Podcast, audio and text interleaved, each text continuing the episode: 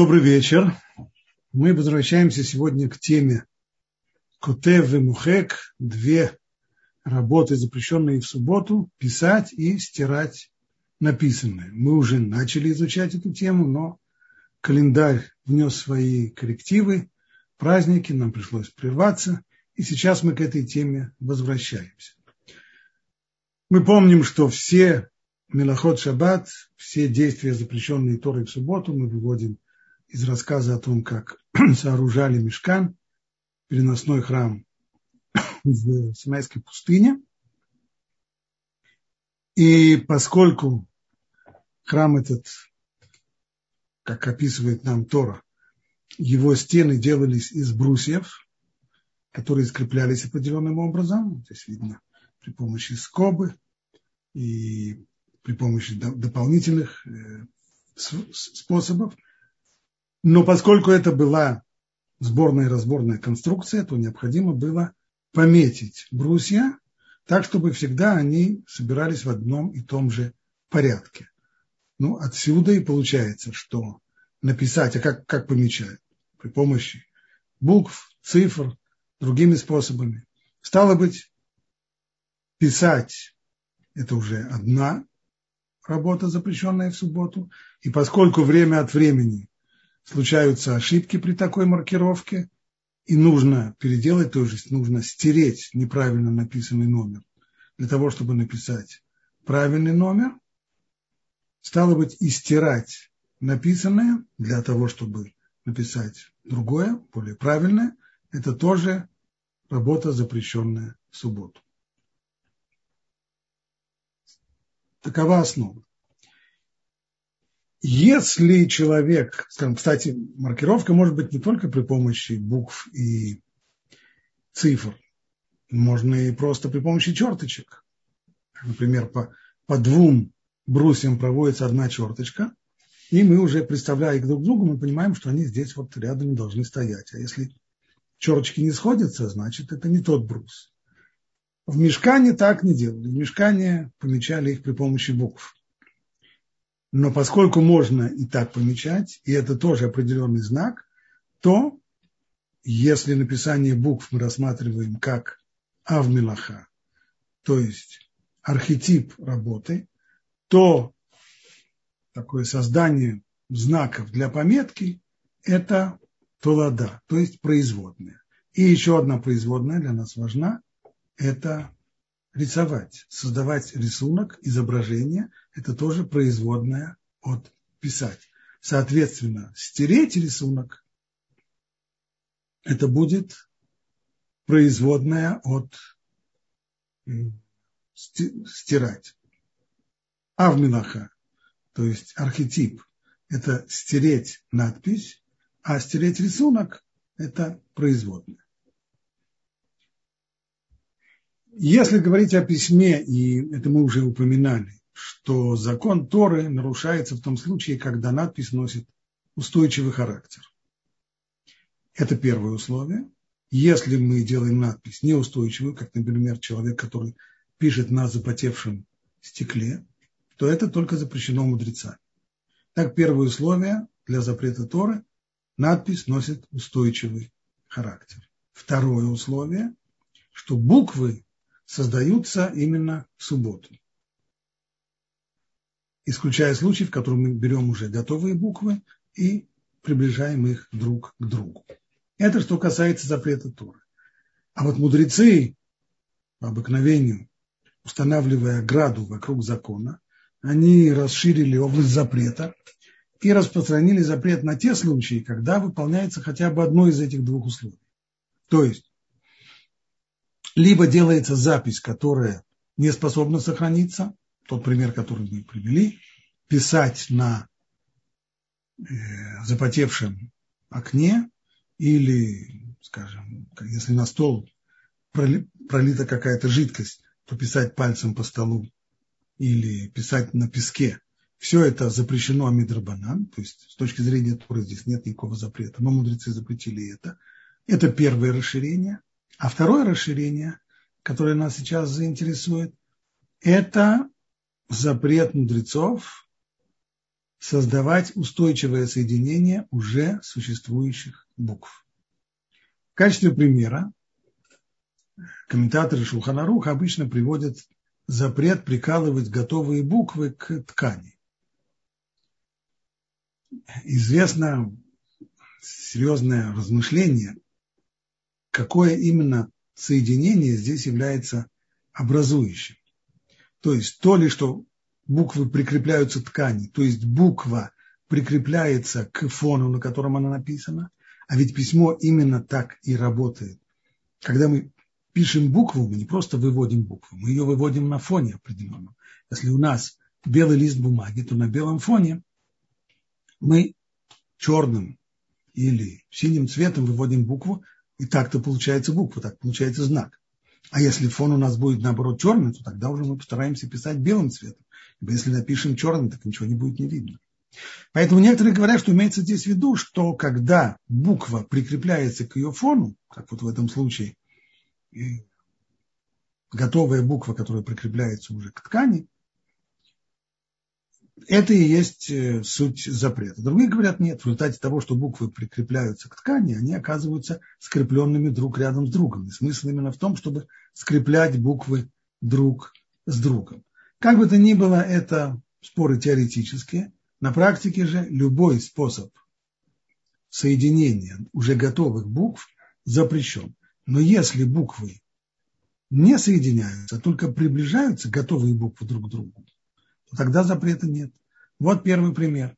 Можно складывать целые слова из кубиков или карточек при условии, что они не соединяются в субботу. И хотя получается написанное целое слово, но криминала здесь нет. Ибо, с одной стороны, буквы эти я не создаю в субботу. Я не выписываю эти буквы в субботу. Раз. Второе. Я даже готовые буквы, которые у меня существовали еще до субботы, я их не соединяю друг с другом. Они остаются по отдельности, только близкие друг к другу. Но если мы берем пазл, то вот его уже в субботу составлять нельзя. Потому что здесь части рисунка Рисунок создается в результате того, что части прикрепляются друг к другу. И это действительно проблема.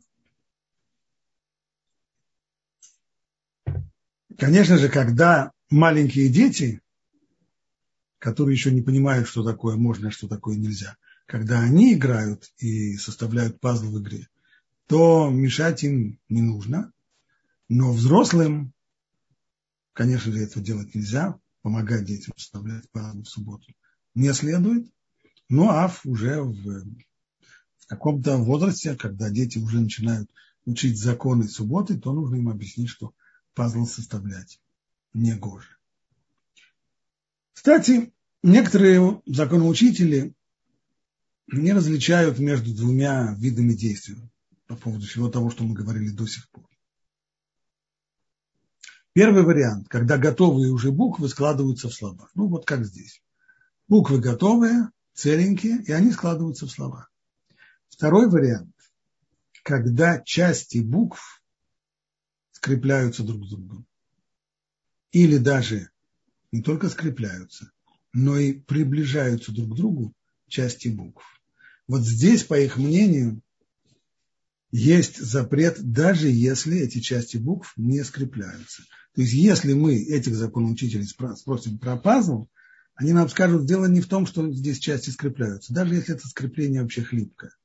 Не в этом дело. Дело в том, что здесь рисунок создается из разрозненных частей, каждая из которых сама по себе рисунком не становится.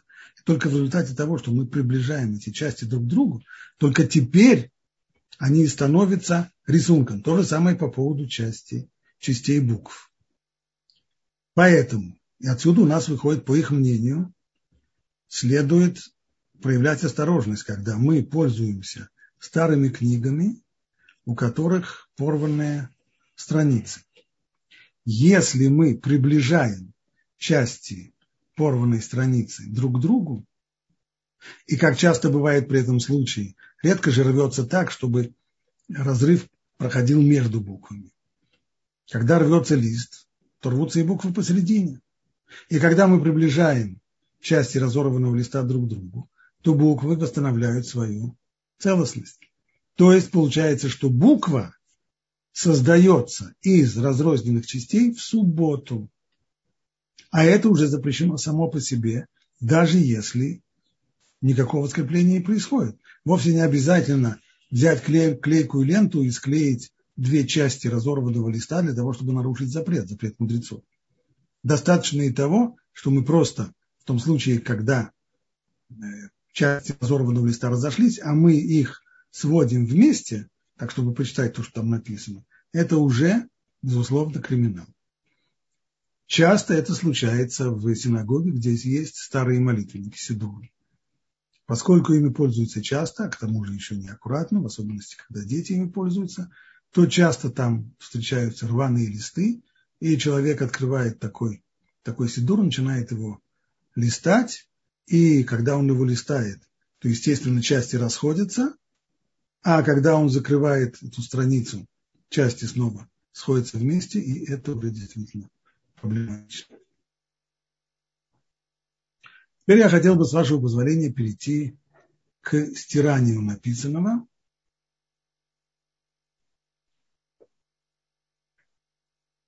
Закон Торы нарушается, если мы стираем, во-первых, для того, чтобы стираем что-то неправильное, неправильно написанное, для того, чтобы исправить, для того, чтобы написать правильно.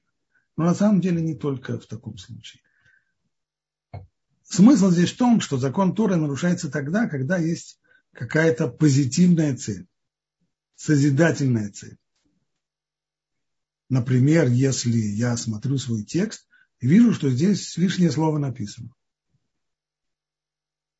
И в результате того, что написано лишнее слово, текст выглядит по-идиотски. Если я это лишнее слово стираю, ничего вместо него не, не пишу, но в результате часть, текст оказывается исправленным, то здесь тоже нарушается закон Торы.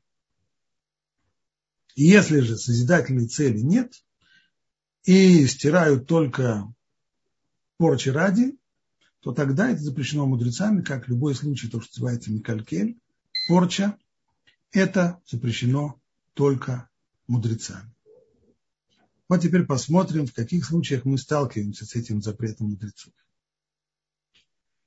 Не раз мы говорили с вами о том, как э, разрывать пакеты или прочие упаковки пищевых продуктов в субботу. Можно разрывать? Можно разрывать. Запрет корея, то есть рвать, в данном случае не нарушается, поскольку ничего позитивного здесь нет. Максимум это может быть запрет мудрецов. Из-за того, что мы уничтожаем этот самый пакет, то есть это чистая порча, но даже мудрецы в данном случае не запретили, поскольку мы разрываем для того, чтобы воспользоваться пищей в субботу, а поскольку есть в субботу это ценность серьезная, он и шаббат, одно из простых, но важных удовольствий в субботу, поэтому мудрецы не запретили вскрывать упаковки, разрывая бумагу, целлофан и так далее. Но вот если на этой упаковке есть надписи, вот здесь уже вопрос становится сложным. Потому что разрывать нужно так, чтобы не повредить надписи на пакетах. И в данном случае нет разницы, придется ли разрыв между буквами одного слова или прямо по букве резанет. И то, и другое запрещено. Придется от, открывать пакеты, разрывать их и научиться разрывать их таким образом, чтобы никакие буквы не разрывались. Понятно, что часто, довольно часто случается, что сделать это совсем непросто. Поэтому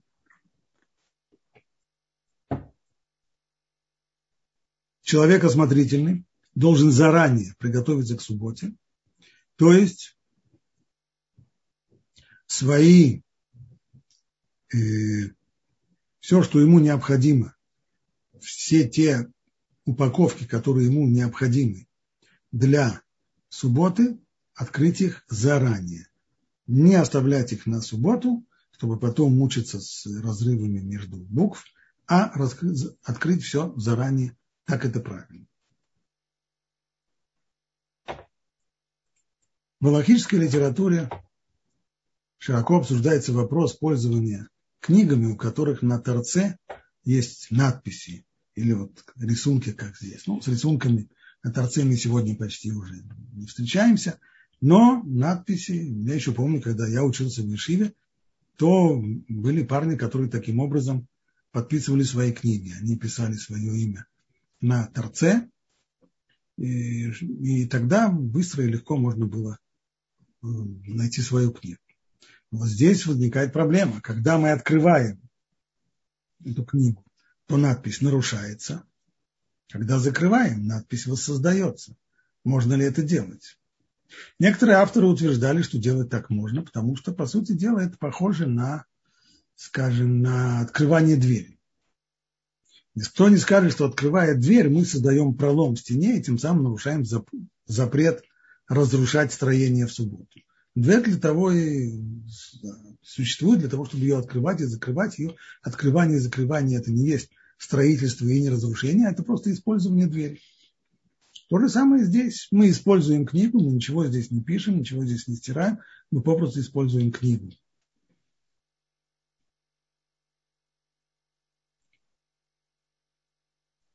Это спорный аргумент, ну, во-первых, потому что мы уже говорили, что поскольку при открывании книги здесь разрыв пройдет посередине букв, то, по мнению некоторых авторитетов, это уже само по себе, сам, само по себе запрещено, поскольку тем самым разрываются буквы, уничтожаются буквы, а когда книга закрывается, то буквы воссоздаются. Ну и аналогия с дверью, она тоже не очень убеждает, потому что, по крайней мере, когда мы закрыли книгу, конечно же, это воссозданная нами надпись, она не останется навечно, потому что этой книгой мы воспользуемся еще раз, мы будем ее еще раз читать, а то есть и открывать. Но при всем при том, определенное время до того, как мы ее откроем в следующий раз, она так останется надпись. Поэтому пусть временной, но надписью она будет. В общем, в конечном итоге желательно не пользоваться в субботу подобными книгами, на торцах которых есть рисунки или надписи, пользоваться другими книгами. И по той же самой причине, если у нас есть шкафы или ящики на дверцах, которых есть надпись, и в результате того, что мы открываем такой шкаф, будет разрыв в середине буквы, то шкафы такие открывать не следует. Если же разрыв пойдет между буквами, то тогда действительно это можно разрешить. Скорее всего, здесь никакого запрета не будет нарушен. Теперь придем к следующей теме. Торт, на котором есть надпись «С днем рождения», «Мазл торт», что хотите. Первый вопрос. Можно ли разрезать такой торт в субботу ножом? Ведь если мы его будем резать ножом, то тем самым слова, надпись уничтожается. Правда, никакого созидательного элемента созидательной цели здесь нет. Мы только уничтожаем надпись. То есть это уже запретом Тора это не может быть. Но запретом мудрецов вполне, вполне может быть. Отсюда первое правило. Разрезать торт на котором есть надпись в субботу, разрезать его таким образом, что будет нарушена надпись или рисунок, который был сделан, не следует. А если торт разрезали уже в пятницу, то есть он, в общем-то, целый, но его разрезали. Осталось теперь только вынуть куски. Вот вынуть куски я могу, Ответ – да. Так же, как мы говорили по поводу кубиков. Можно кубики и складывать вместе, и разбирать то, что мы сложили, поскольку не происходит здесь. То же самое по поводу разрезанного торта. Если мы заранее разрезали этот торт на куски, то теперь, если мы эти куски разберем, ничего плохого мы не сделаем. Но вот теперь вопрос, а можно ли съесть эти куски. Я имею в виду те куски, на которых как раз оказывается надпись. Те куски, на которых надписи нет, ешьте на здоровье. А вот куски с надписью. Ведь когда мы будем жевать этот кусок торта, то надпись исчезнет. Так можно ли это сделать? И здесь, как оказывается, мнения авторитетов разделились. А Мишна Брура разрешает, если этот торт был разрезан в пятницу, то вынуть кусок и съесть его можно, несмотря на то, что при этом нарушается надпись. В чем его, в чем смысл его разрешения? Автор Мишнабруа Хофицхайм отсылает нас к самому началу нашей учебы. Одна из первых мелоход, с которой мы познакомились. Тохен. Молоть. Размалывать на мелкие части. При первом же закон, знакомстве с э, этой работой возникает вопрос. Ведь когда мы едим, мы же то же самое делаем. Мы отрезаем кусочек от шницеля, который лежит на тарелке, отправляем его в рот, а там еще больше, перемалываем его зубами. Так что же получается? А как же можно есть, не перемалывая? Действительно, есть не перемалывая нельзя, и поэтому Талмуд вводит здесь разграничение. Вводит он здесь понятие, то, что называется дерех ахила. То есть все то, что может быть характеризовано как потребление пищи, не рассматривается как мелаха как созидательное действие, созидательная работа, запрещенная в субботу. И только то, что не входит в это понятие, может быть рассмотрено как запрет. Во второй раз мы столкнулись с этим э, определением Дерехавила, когда рассматривали запрет Борер, перебор, отбор. И если у меня на тарелке лежат сливы, и я достаю оттуда одну сливу, то нельзя сказать, что я нарушаю отбор. Если я ее достаю для того, чтобы ее съесть, и делаю это вручную, это тоже называется дерехахила, то есть так едят.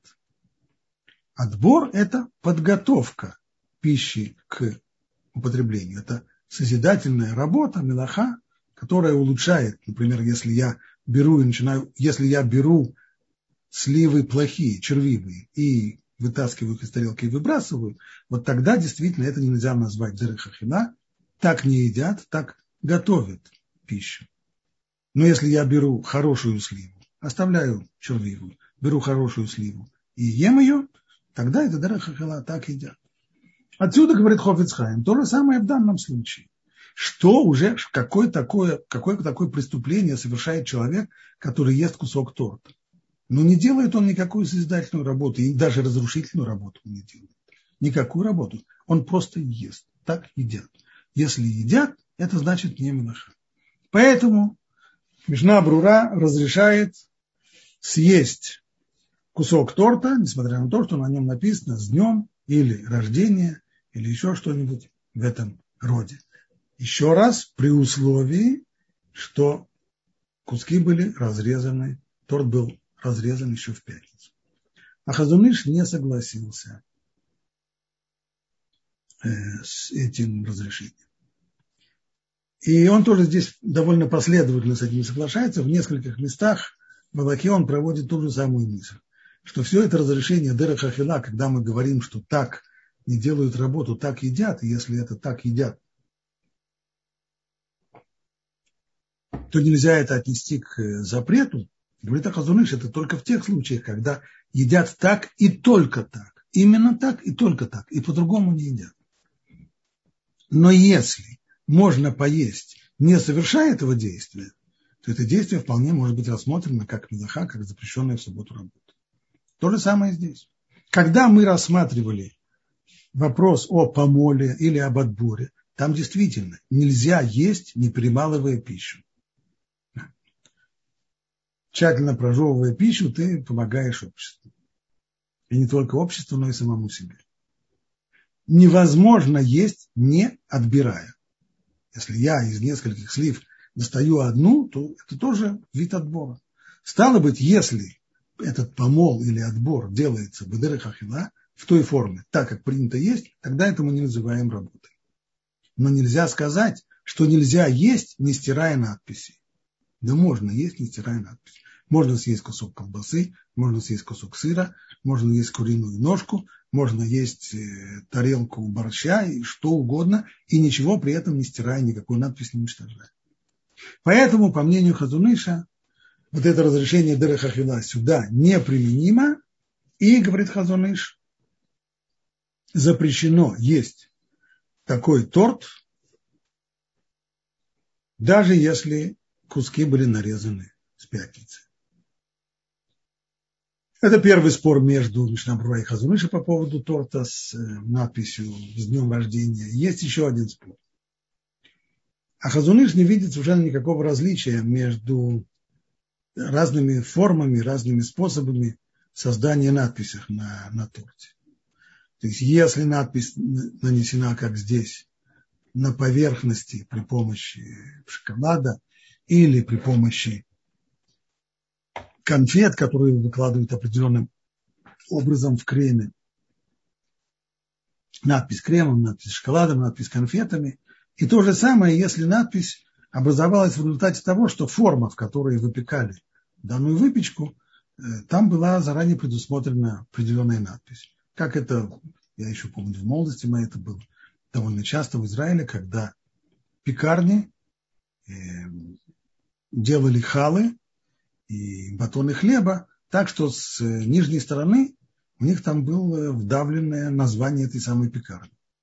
Так вот, с точки зрения Хазумыша, разрезать такой хлеб тоже нельзя. И разрезать, и есть его тоже нельзя, поскольку уничтожается надпись. А Мишна Брура не соглашается. Он говорит ничего подобного. Надпись, которую запрещено совершать, это надпись рельефная. Там, где наносится, так же, как мы чернила наносим на лист бумаги, также крем наносится на поверхность торта или шоколад наносится на поверхность торта. Вот такую надпись запрещено уничтожать, разрезая ее. А что касается вот такой вот вдавленной, то есть надписи, которая возникает в самом тесте при выпечке, Мишна Брура говорит, что нет запрета ее резать, есть и так далее.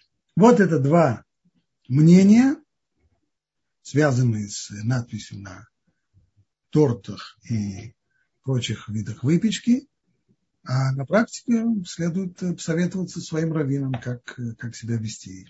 Оба мнения легитимны, оба существуют.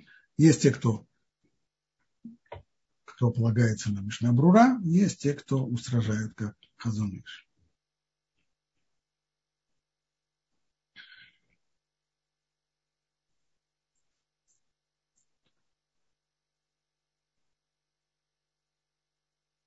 в свое время Пуски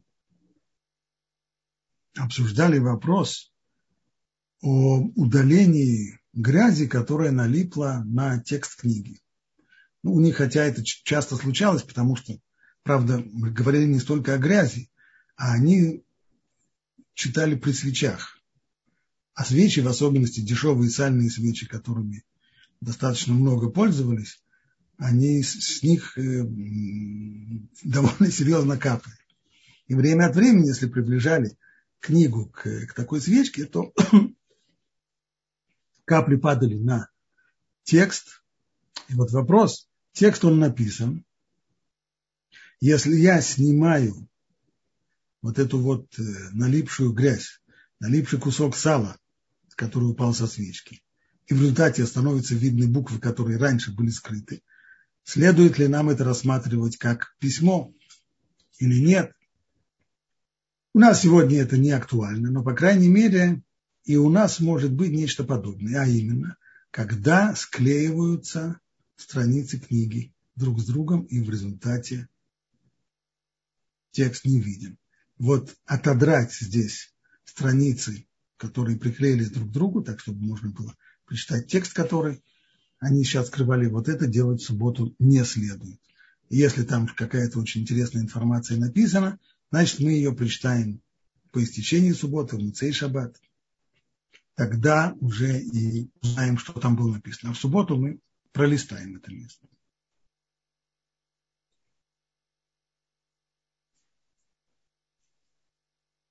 Новая тема. Письмо – это частые очень в повседневной жизни действия.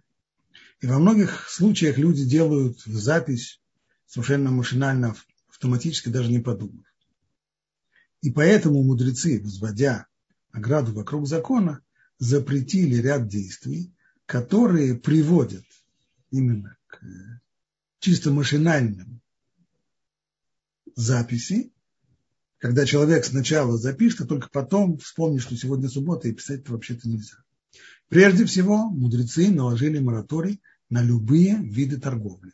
Потому что торговать не записывая нельзя. Любой человек, который занимается торговлей, он, продавая что-то, он запишет, сколько он продал, и по какой цене продал, сколько он денег получил и так далее.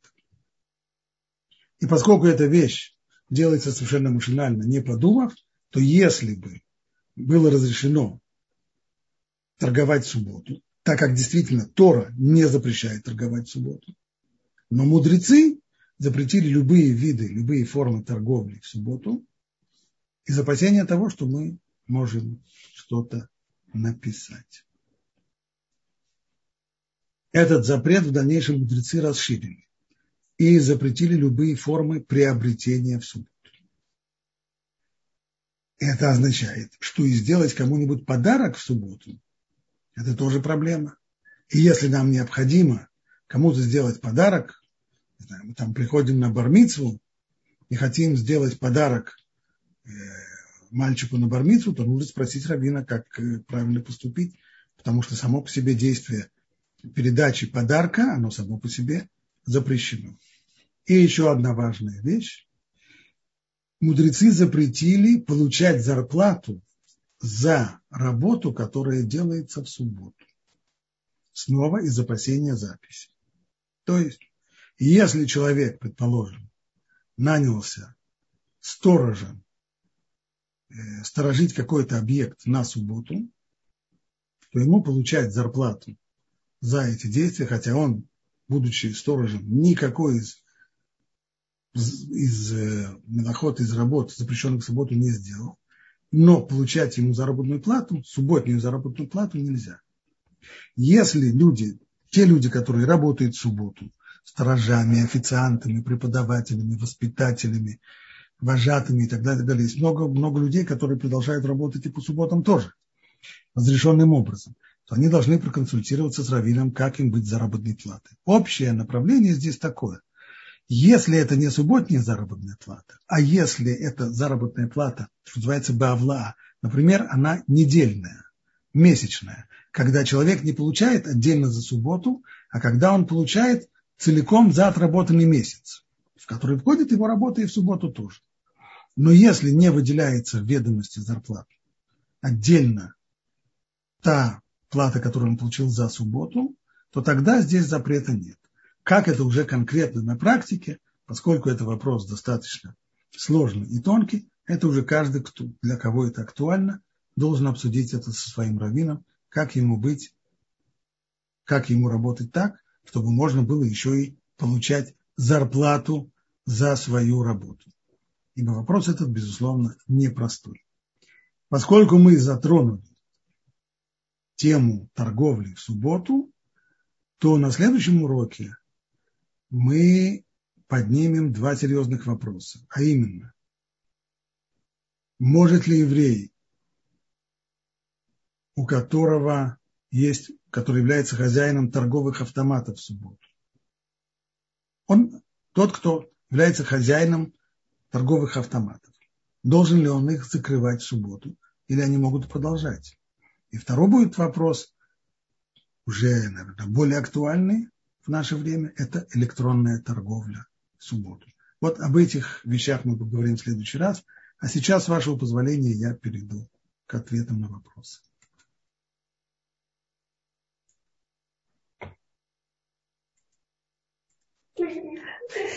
Спасибо большое. Единственное, что я хочу сказать, что следующий урок у нас будет уже после праздников, после Сукота.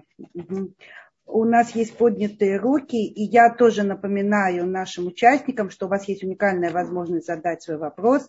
Вы можете это сделать здесь, написав в чате. Я пока не вижу вопросы, возможно, что чат не работает.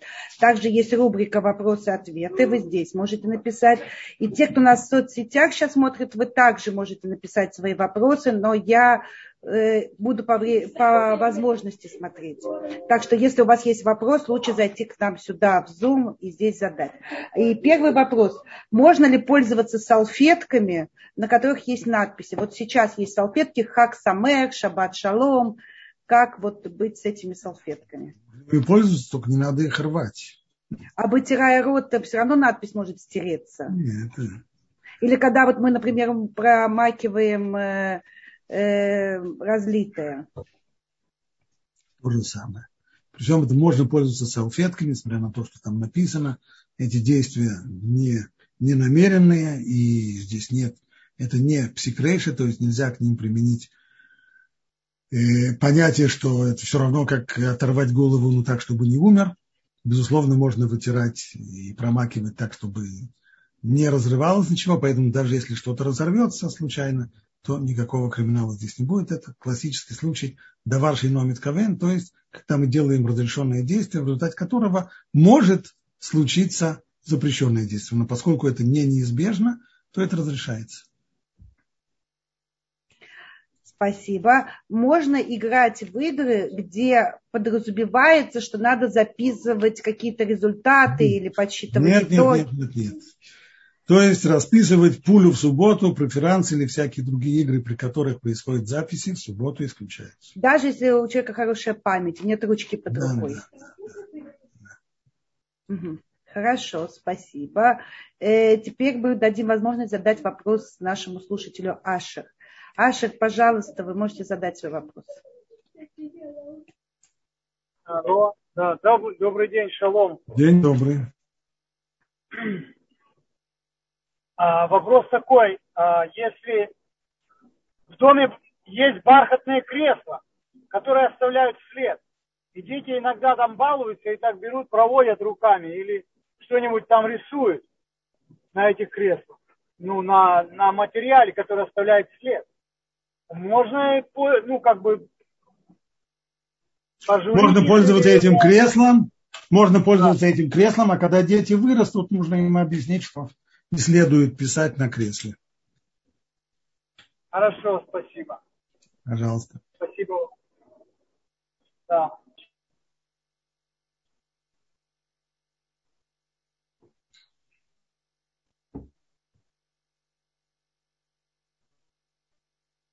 Еще вопросы? Извините, у меня был выключен микрофон.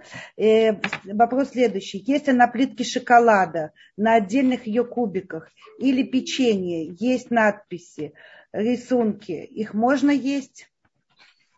Это как раз спорный вопрос, спор между Мишнабрура и Хазуныш. По мнению Мишнабрура можно есть такой шоколад, по мнению Хазуныша есть такой шоколад не следует. Вопрос спорный. Спасибо. Можно ли платить за субботу э, не еврею? Спасибо. Нет, нельзя платить и не еврею за субботу тоже. Следует это делать так, чтобы это было бы... То есть нужно сделать, чтобы его работа включала в себя не только субботу, но и часть будней. То есть если он начинает работу за два часа или за час до начала субботы, или заканчивает работу через час после захода субботы, вот тогда это тогда это хорошо, тогда это правильно, и тогда это разрешено. Но если мы ему платим исключительно за субботнюю работу, не прибавляя туда никаких э, элементов будни, то тогда это неправильно. Спасибо. Э, э, добавляют вопрос к моему вопросу про игры. Можно ли в домино без записи? Эм, честно говоря, я уже не помню, когда я последний раз играл в домино, но, по-моему, в домино ничего не записывают, не принято записывать. Поправьте меня, если я не прав, но мне кажется, что люди как козла забивают, ничего не записывая. Вот э, преферанс – это типичная игра, при которой постоянно каждый, каждая партия записывается, расписывается, преферанс, э,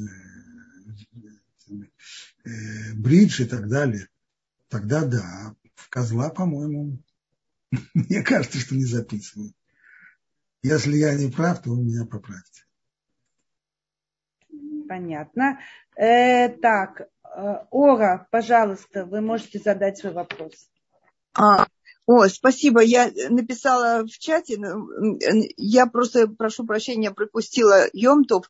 Э, можно ли выжимать, э, значит, ну, допустим, лимон в жидкость там то есть размешивать не так осторожно, как в шаббат, э, чай тот же самый. Если это можно, нельзя ли из этого не вытекает ли, что можно, моя теплой водой, можно использовать мочалку и так далее. То есть вот емтов различия, то есть вот эти, я не знаю, вы это уже про это говорили или нет, я прошу прощения, если я это пропустила. На, на уроке по по законам праздника эта тема не затрагивалась. Мы в основном говорили про варку и все, что, все, что вокруг. Uh-huh.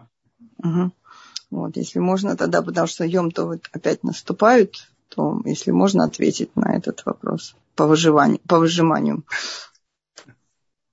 Окей. Okay. Значит, э, что, что касается выжимания, то поскольку эта работа делается для, э, для охель нефеш, поскольку она для, для еды, то с точки зрения закона Торы разрешено выжимать, выжимать сок в, в праздник, в отличие от субботы. Вопрос по поводу ограничений мудрецов установили ли мудрецы здесь свои ограничения. Ибо ряд вещей, которые Тора э, разрешает, мудрецы не разрешают, если, по крайней мере, не ухудшается этот продукт. Пример. Скажем, если я хочу спечь свежего хлеб, свежий хлеб в субботу, э, в праздник, извиняюсь, и выясняю, что у меня нет муки.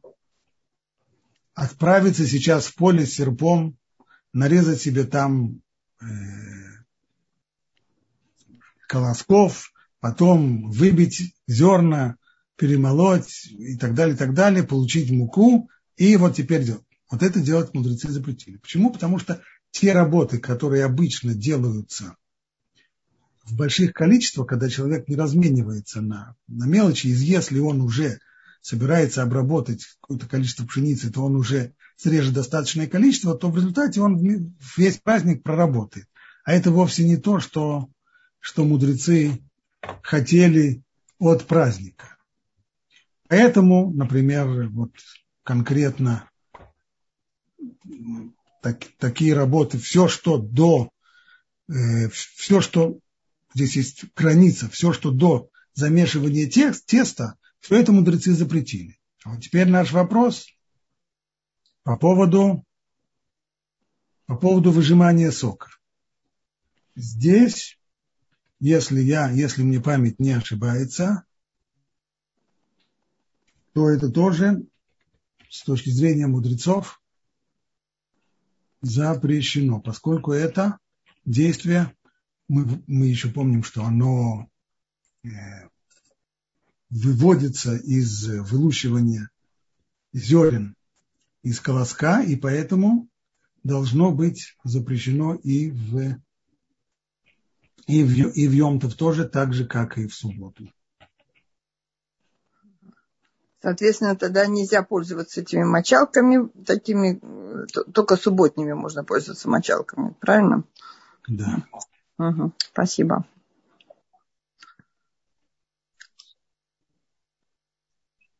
Спасибо. Э, еще уточнение по поводу игр. Наш слушатель спрашивает, что в домино ведется счет до, 100, до 101 и используются такие досточки с цифрами, где от 1 до 101 есть э, цифры, и с помощью фишки помечается, на каком э, счету мы сейчас находимся. Можно ну, ли ну, так использоваться этим? Я рассказал с самого начала, что я, я, не, я не помню, как играют в домино. Поэтому, Поэтому не могу точно все сказать. Если вы говорите, что принято, что принято записывать таким образом, значит, э, не следует. Все, все зависит от того, что принято, что не принято. Весь вопрос заключается в том, что найден кошерный способ следить за счетом, чтобы не использовать письмо. То есть ставить... Нет, то, что... Нет, если принято записывать, то от того, что существует кошерный способ, это дело не меняет. Угу. Понятно. Понятно. И у нас есть следующий, следующая слушательница, которая хочет задать свой вопрос. Пожалуйста, Рина, вы можете задать свой вопрос. Рина, мы вас слушаем. Включите, пожалуйста, ваш микрофон.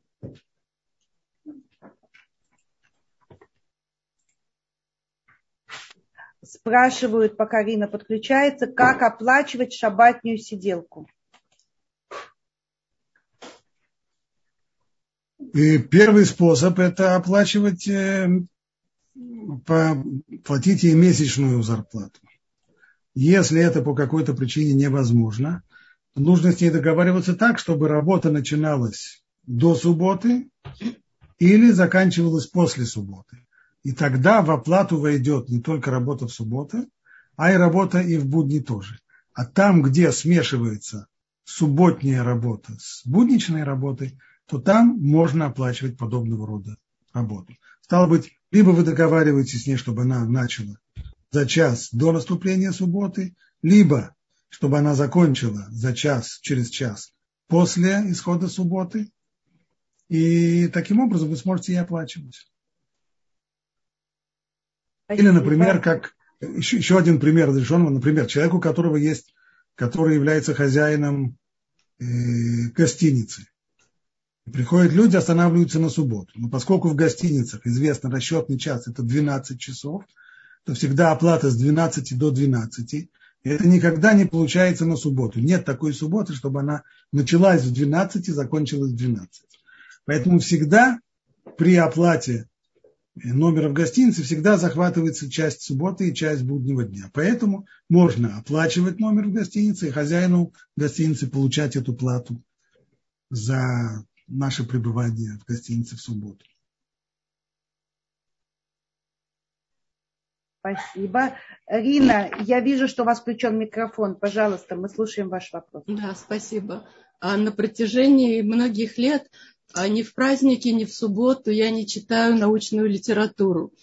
Абсолютно понятно, что в субботу этого делать нельзя. А сейчас почему-то пару минут назад мне пришло в голову задать вопрос, а что насчет праздников? Может быть, можно. И еще более, так сказать, специфический вопрос, если это литература относится к вашей работе? Прежде всего, я должен с вами не согласиться, что мне совершенно не, не очевидно, что это нельзя. Это первое. По букве закона нет никакого запрета читать научную или другую специальную литературу в субботы и в праздники без разницы. Единственное, что, что Рамбам пишет, что тот, кто воздерживается от чтения научной и подобного рода литературы в субботу и в праздники, того Аллах браха. Он достоин благословения. Но не больше того. Никакого. С точки зрения буквы закона, никакого запрета нет. Если человеку хочется благословения, тогда следует ему читать другую литературу. Но с точки зрения буквы закона нет никакого запрета. Ни в субботу, ни в праздники. А, а если это литература относится к, вашему, к, вашей, к вашей работе. Допустим, я преподаю, и вот я буду читать э, э, э, учебник. С точки зрения буквы закона нет запрета, только если вы, предположим, собираетесь написать какой-нибудь план урока в Муцей Шаббат, и сейчас вы читаете литературу как подготовительная, как подготовка для того, чтобы написать, вот это уже в субботу нельзя. Но если вы читаете для того, чтобы знать, понимать, помнить и так далее, и тем самым не готовитесь к какой-то запрещенной деятельности, к деятельности, которая запрещена в субботу, тогда это с точки зрения буквы закона разрешено, а воздержавшимся того Аллах достойно благословения. А есть какое-то различие между суббот, э, субботой и праздником? Никакого. Никакого. Это духовная пища. Все различие между субботой и праздником это по поводу физической и материальной пищи, приготовления пищи. А что касается духовной пищи, интеллектуальной пищи, то никакого но, различия Но если я читаю учебник, то прямо или косвенно я все-таки каким-то образом готовлю себя к уроку. Или к, к последующему. в, субботу, в субботу нет запрета давать урок. Можно давать уроки и в субботу тоже. Поэтому можно готовиться к проведению урока в субботу. Спасибо. Спасибо. Э, вопрос такой. Мы уже был вопрос по поводу надписей на салфетках. А вот здесь уточняют, а, э, а как же быть, что Шаббат Шалом это же имя Всевышнего? Что? И что вот они стираются, ими пользуются так небрежно, как бы используют. Снова тот же самый ответ. Так, так же, как по поводу субботы, так же по поводу стирание имени, кстати, это, во-первых, это, это имя не входит в... Есть число имен, которых нельзя стирать. Слово шалом сюда, имя шалом сюда не относится. Даже если бы оно относилось, то поскольку это здесь даварший номит кавен, то есть мы делаем здесь разрешенное действие, в результате которого может получиться запрещенный побочный эффект. И поскольку это не является неизбежным, то это не запрещено. Там, где стирание имени Бога оказывается неизбежным, там это уже проблема. Если хотите пример вот такого стирания имени Бога, когда оно будет неизбежно, и, ну вот сейчас э, наши мудрецы говорят, что если человек написал себе э, на тело написал себе какой-нибудь э, стих из Торы, потому что он считал, что это ужасно-ужасно круто, то вот ему принимать душ э, ну, тоже придется в следующей жизни. Э, потому что когда он будет принимать душ, то эта надпись, безусловно, будет стираться. Но в данном случае, даже если написано что-то неправильное на салфетке, когда человек им вытирается, вовсе не обязательно, что это имя сотрется, это не неизбежно, и поэтому здесь запрета нет. Кроме того, имя Шалом это не есть Шимот Шейнам Ним Хаким, то есть не стираемые имена, имена, которые нельзя стирать. Имя Шалом в этот список не входит.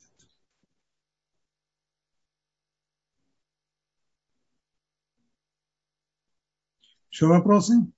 Да, спасибо большое. Пока я не вижу вопросов, если вот еще появится, у нас есть последние две минутки нашего эфира, а я на, хочу всех пригласить на наш следующий урок. Во-первых, я хочу поприветствовать Тиферет. Тиферет, добрый вечер. И сказать, что у нас сейчас сразу будет следующий урок, урок, поэтому оставайтесь, будет очень интересно. И поскольку нет вопросов, у меня вот, я вспомнила, есть урок. Вы сказали, что если есть надпись на двери, при открывании двери, если это не попадает на букву, а попадает, скажем, между слов или в, середину, в середину слова, то можно пользоваться. Вот я однажды заходила в дом, где на дверях было написано «добро пожаловать». Угу. И вот как вот можно пользоваться такой дверью, открывать? Если, открывать? если открывается между буквами, то можно разрешить. Если разрывается буква, то не следует. Спасибо большое. Вот, Гмар Хатима нам вот тут пишут. Гмар Хатима всем.